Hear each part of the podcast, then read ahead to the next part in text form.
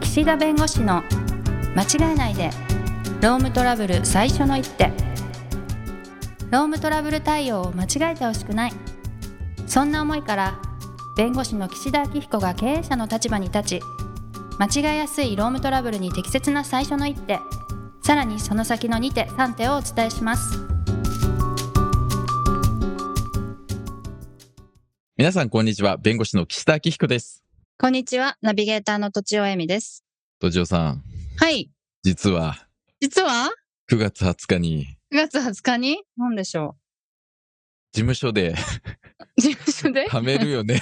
あ、本を出しました。わあーおめでとうござます。いますそうですね。そうなんあだの、はい。あの、事務所の名前事で務所で出してます。はい。あの、え誰か一人の弁護士ということでなくて、全員はいはできまして、ーえー、仲成良林し書院さんというところから、はい青い林と書いて、成セ林リン書書院院さんからですね、9月20日に、えータイトルがですね、未払い残業代の法律相談ということで、何度も言うよ、もう一度言うよ、うん 未払い残業代の法律相談ということで、いやこういうのってね、ラジオで言うんじゃなくてね、SNS でね、画像を載せて告知した方がいいよねっていうね。 確かにまね、あそれはもいうみんなあの、弁護士それぞれあのやってますけど。告知してるんですねやっぱりこうはいあの、自分の名前というか自分の書いたものがこう本になるとやっぱ感動するので、うんうんあの、若手のやっぱり先生たち、弁護士は、あの、これをちょっと親に送りますみたいはいはいはな。い、ね、いいですね。いいですねうん。えでね、で、僕、その、今、出版、本書いてるって、なんかこのラジオって何度も言ってますけど、はいちはいょっとそれがね、あの、まだ終わってなくて、多分、これ、もしこれ聞いてくださってる出版社の方がいたら、いや、そっちよりまずこっちでしょ、みたいな。ー、そっちは単調なんですか 単調です、単調。なああ、そうなんですねはねい。ので、ちょっとやらなきゃいけないなと思ってるところなんまあですね。大変ですよね、原稿って。いやいやいや、ちょっと書かなきゃいけないな時と思って間かますか。るし。 はい。はい。ということでね、あの、何度かこう、このラジオでお話ししている不利益変更の話をするんですけれども、はい。なんかおさらいなんですけど、なんかね、いろんな不利益変更と不利益変更ではないというか似てるものがあるよとか、うんう。なんんか、労使慣行っていうものもあるよみたいななんかことを、このラジオで何度かちょっと前見ていただければ、聞いていただければ、まはあい。やってるんですけど、まあちょっと今日は、あの、就業規則の不利益変更というかね、はい。やっぱ不利益変更っていろいろあるんですけど、ちょっと就業規則を変えることで不利益変更をするっていう場面をちょっと見ていきたいと思います。はい。はい。なんかこの間はね、土地さんの給料30万をなんか特に何の理由もなくというか、まあ理由はあるんだけど、うん25番に下げるの良くないよねみたいな話をして、同意が必要だよねっていう話をしました。はで、い。今日お話しするのは就業規則を変更すると。なので、例えばですけれども、土地さん、まあ、土地さんというかね、住宅手当を5万円払いますと、なんか就業規則に書いてあると、賃金規定にね。それを、いやいや、もう2万でしょと。うん。いう形で変える。これもある意味で不利益変更なんで、うんちょっとね、このあたりをね、まあ見ていきたいと思うんですが、はい。まず、就業規則賃金規定って、まあ何なのさっていう、なんかセミナーっぽいね、 何なのかって。ラジオ。オ向きじゃないあ、そう感でじなすんでかす。けど、はい。あの、就業規則とか賃金規定ってやっぱり会社の中で定めた、まあ、ルールなわけですよね。はい。えーまあ、会社の方としてはこういうことやってほしいよとか、こういうことやっちゃいけないよとか、あとはこういう条件でこういうお金払うよとか、まあ、決めるルールなわけですよ。まあ、その、はね、い会社を国で例えるならば、まあ、その国の法律みたいなね、うん。うん、感じなんです。はい。で、そこで定めている内容っていうのは、良くも悪くも、その当事者を拘束するわけです。はい。要するに住宅手当5万円払うよっていうふうに会社が宣言すれば、それは従業員の方については、その就業規則が、まあ、周知されてる。要するに、うちの会社このルールで行くよってことを定めて、はい。こうみんながね、知れる状態に置いとけばね、はい。結局それって契約の中身になっちゃうわけ。はい。だから、例えばね、法律に特に、あの、住宅手当払いなさいとか、退職金払いなさいってルールってないんですよ。うんうん。はい。あくまで会社が退職金払いたいというか、払うことで有能な人材をとかうね、んうん。いうことなんですよ。はい。だから別に法律上払う義務ないじゃないか。だから別にね、会社でルール定めたけど、ちょっと気が変わったからそれなしにして何が悪いんだみたいな、うん。まあ、議論もあるわけですけど、うん。ただ一回、そうは言っても会社の中で住宅手当5万払うよと決めた以上、それは契約の中身にないようになります。なるほど。うん。だから、それをね、はい。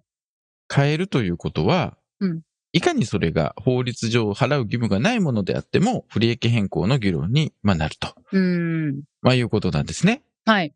でね、ここで、まあ、クイズなんだけど、不利益変更ダメって、まあ、私よく言うじゃないですか。はい。あと、ジョさんもいきなりですよ。あの、打きち合なわりせなん、いきなりですけど、 はい。就業規則を、例えば今のね、5万から2万に、例えばですけど、変えるとき住宅に手、当をうん、住宅手当5万から2万に変えるときに、はい。それってまあ、不利益変更なんですけど、はい。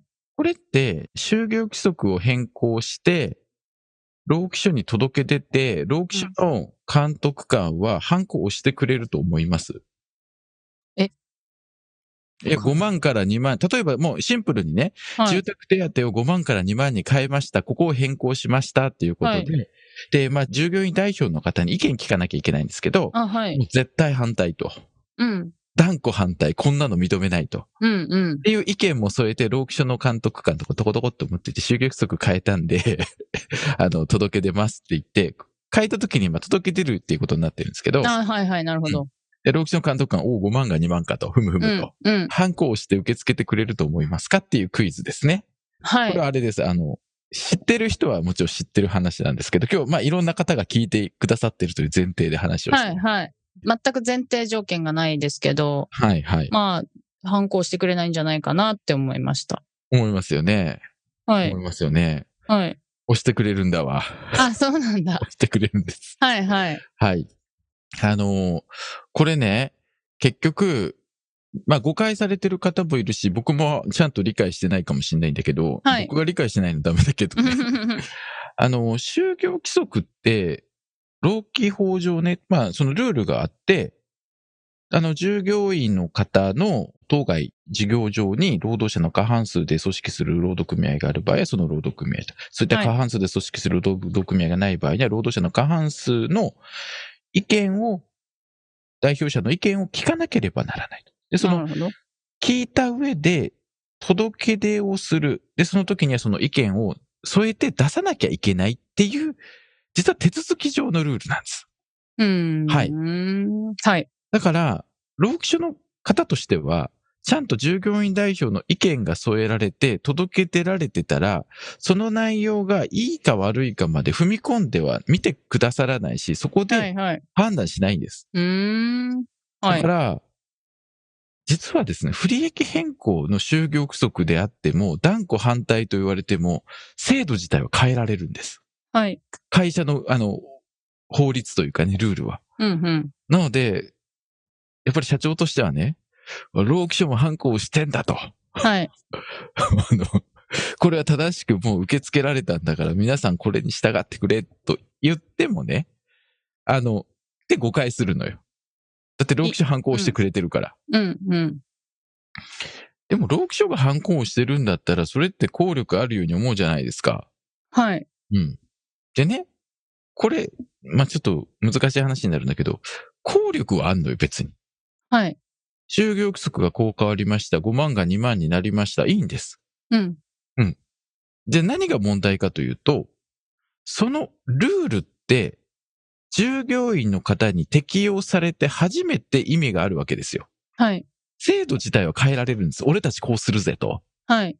で、じゃあこうするぜを適用できるかどうかのところで出てくるのが、この不利益変更の問題なの。はい。要するにルールは変わりました。確定しましたと。うん。でも確定したルールをこの従業員に適用していいかどうかの問題が不利益変更だ。えー。うん。だかならんルかール、はいそう、ルール変わったけど、うん。僕は不利益変更だと思ってますから、このルールに従うことはできませんとか、このルールは僕たちに適用されませんって争う方と、うん僕はこのルールで OK です。だから僕はこのルールであの全然意義ありませんって言えば、そのルールはもちろん生きてるわけですから。うーん。それはじゃあ、いわゆる法律と全然違うってことなんですね。そう、法律の場合はなんかもうね、あの、いや、違法な法律であればもうそれってあまねく誰にも適用できない。うん。その法律自体が憲法違反とかね。うんうん。実はね、ちょっと違ってて、もちろんなんか就業規則の内容が労基法に違反するとか、なんかはい工場良則に違反するなんかやったら罰金1億円とか、そういうのはもちろんダメですよ。そういうルールは、自体はね。うんうん。だけど、ある程度その会社の中でこうしたいんだという、その労基法に違反しない範囲で、また公序良俗とかそういう民法の一般原則に違反しない範囲でこう変えましたと。でそれに従ってくださる方との関係では有効なんです。とといいうことは、はい。就業規則そのものが無効とか違法とかっていうことじゃない。うん。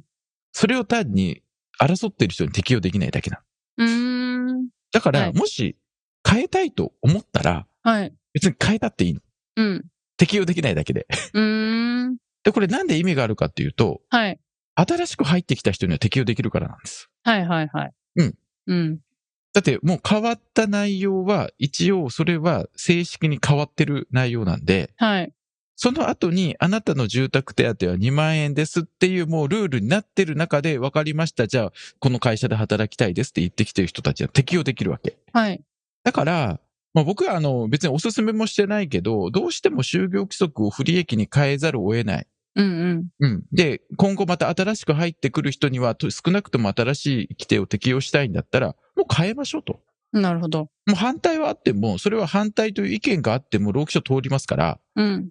うん。で、変えてしまって、じゃあ、今いる人たちには適用するのかしないのか、適用するとしても、何か条件をつけることによって合意をしていただくとか、もうそこの適用は諦めると。うん。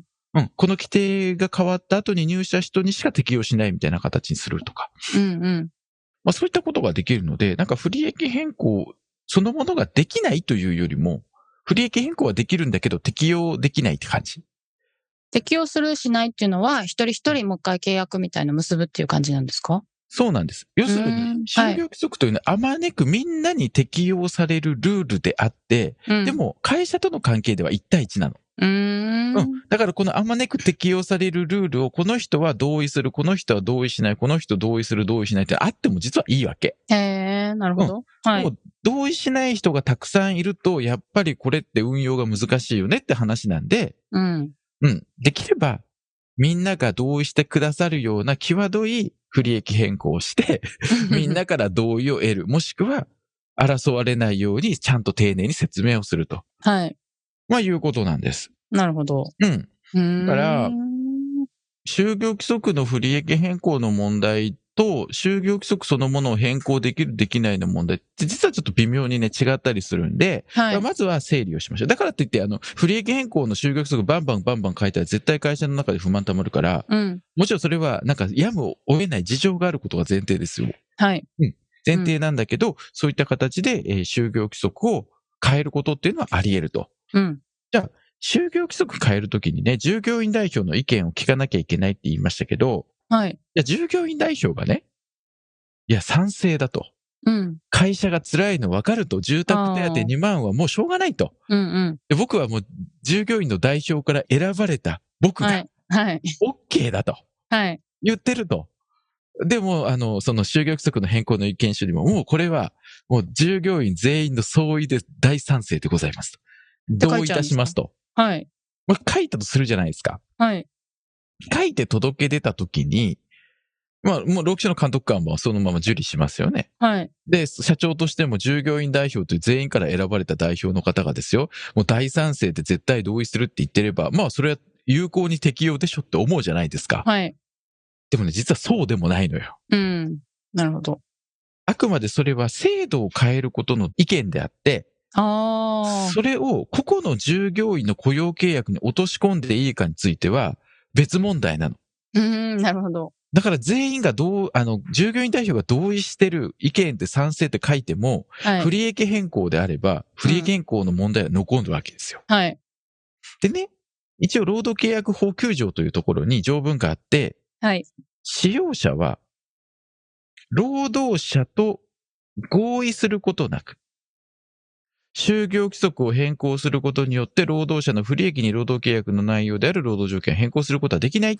まあ、ただし、ちょっと正し書きの覗きますけど、要するに、従業員代表の意見で、その賛成の意見がないのにではなくて、労働者と合意することなくって書いてある。うん。だから、いくら意見が大賛成であっても、個々の従業員が合意してないと、本来不利益変更なので、は適い。用できないの。はい。ということを間違えないでほしい。だから今日言いたいことは2つですよ。はい。不利益変更の就業規則の変更も理論的にというか物理的には可能。はい。適用ができるかどうかの問題。うんそして従業員代表の方がその不利益変更に大賛成同意しますと書いてあったとしても、個々の従業員が合意をしていなければ不利益変更の問題は残る。うん。 もうこれがですね、今スタートラインですよ。ス不タ利ー益トなんです変更ね。の、やっとまだ、あの、はい。一時ついても言われてない。まだウォーミングアップの段階で、まなるだユニフォームになって ないよ。T シャツ着てる。そうなんだ。うん。っていう問題なんです、実は。うーんまあ、ここからね、あの、どんどん話は入っていくんですけど、はいまあまあ、今日はこの辺にしときますかね。時間になりましたので。はい。はい。ということで、今日はこの辺にしたいと思います。ありがとうございました。ありがとうございました。